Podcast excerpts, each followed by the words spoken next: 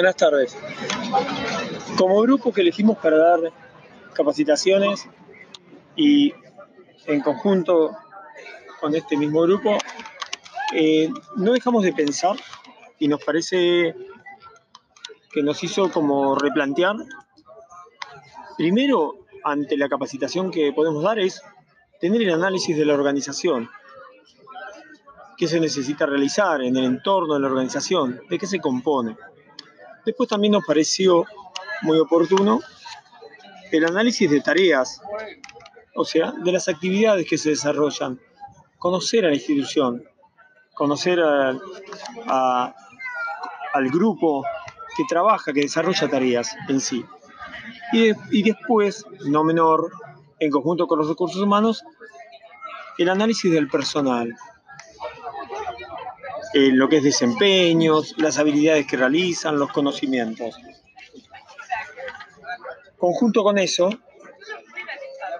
pensamos, eh, después de realizar la capacitación, tenemos que hacer una evaluación para notar el desempeño, tanto de nosotros como profesionales y de las personas que fueron capacitadas. No menor, eh, hablando con, con ellos o planteando las pautas y desarrollando el trabajo y las estrategias, hay unos puntos que nos quedaron muy en común y que quiero nombrarlos. ¿Qué son? ¿A quién debe capacitarse? ¿Acerca de qué capacitar? ¿Dónde capacitar? ¿Cómo capacitar? ¿Cuándo capacitar? ¿Cuánto capacitar?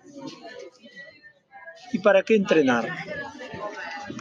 Todo esto nos llevó a desarrollar objetivos. Y tuvimos objetivos de la capacitación, deseos y motivación de la persona como individuo, más allá de la tarea que desempeña o la labor que realiza la institución, los principios de aprendizaje de la misma y nuestras características como educadores, a qué queremos llegar.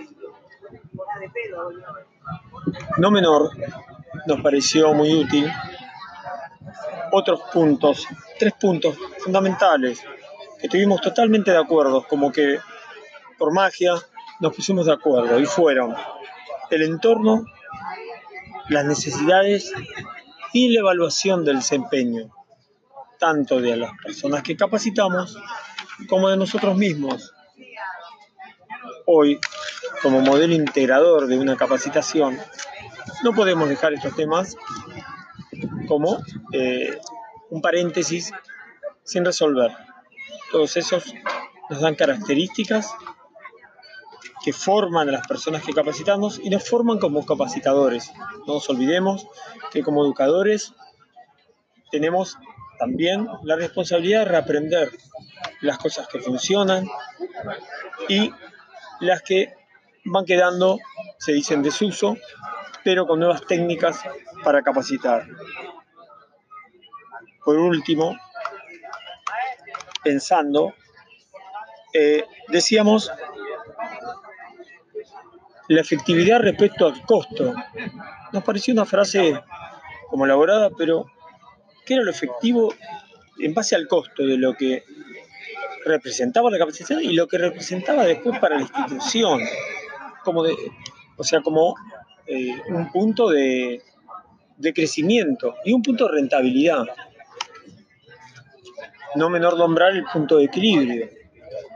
Cuando eh, con mis compañeros y mi compañera nombré el punto de equilibrio, eh, miramos asombrados esta palabra que parece simple, pero que se refiere a algo muy simple, que es el punto de lo que genera o sea, de lo, que, de lo que genera como ingreso, de lo que sale y de lo que queda como rentabilidad para poder seguir funcionando y seguir remitiendo.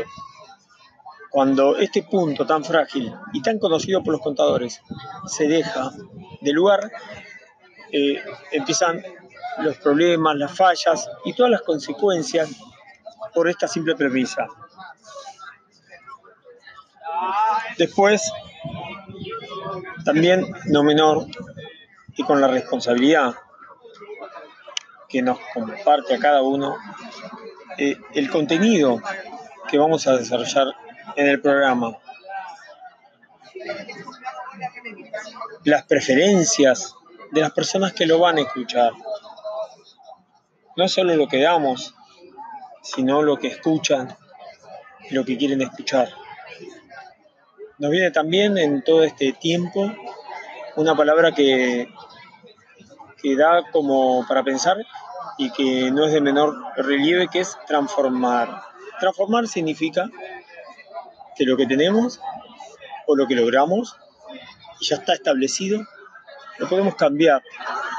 Y en un mundo cambiante como hoy, eh, tan vertiginoso en todo lo que es la tecnología, necesitamos transformar día a día. Entonces, también nos quedó esa palabra para tenerla en cuenta en la tarea que íbamos a desarrollar.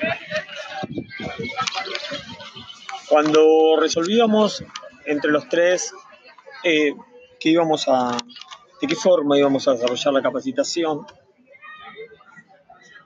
también en primer momento nos hizo un hincapié el decir y el pensar la calidad del material que íbamos a desarrollar en la. No menor, la calidad, lo que estábamos dando, el recurso. Me pareció muy importante y no menor en esto.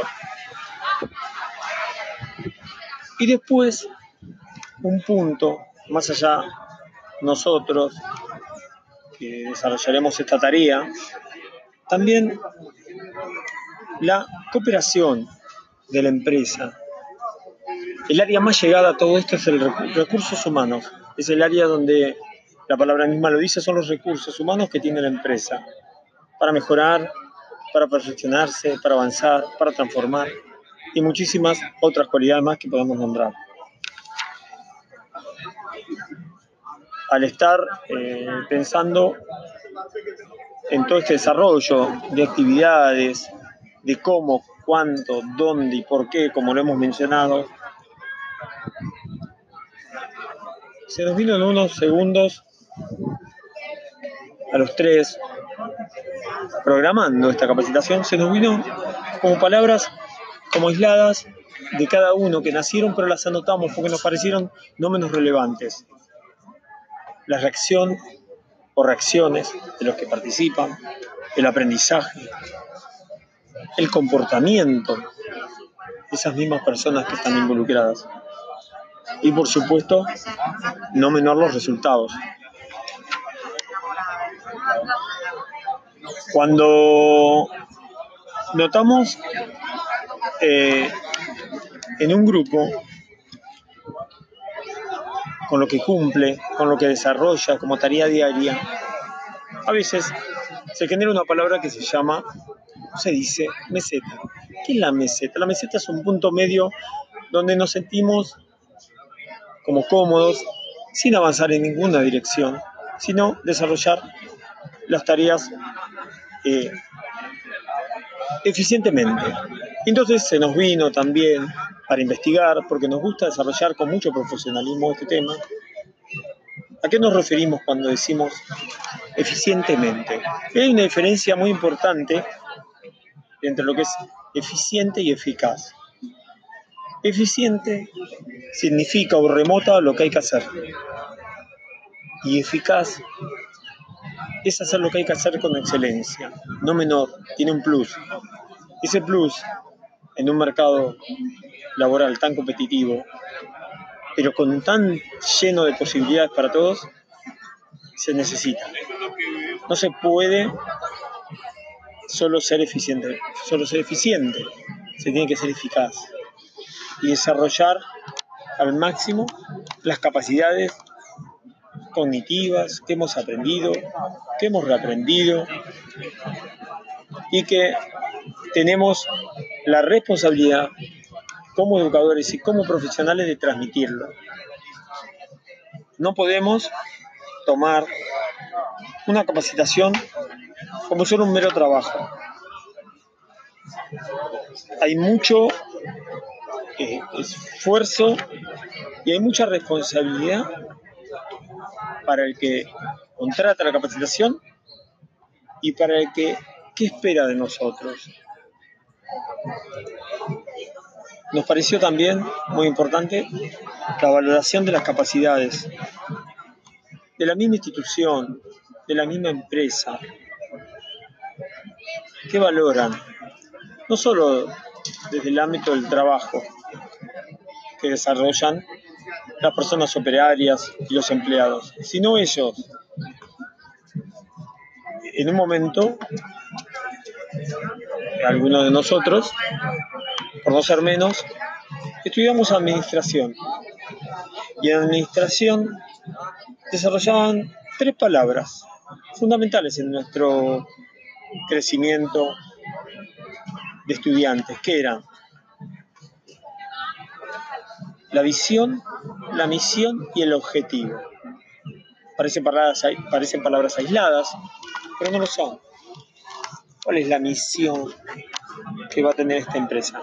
Y en estas tres premisas que forman una pirámide, se basa toda la pirámide institucional corporativa.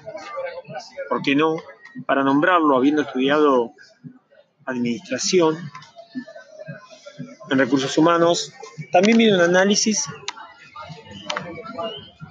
muy usado, eh, que es el FODA, que son las fortalezas. Fortalezas.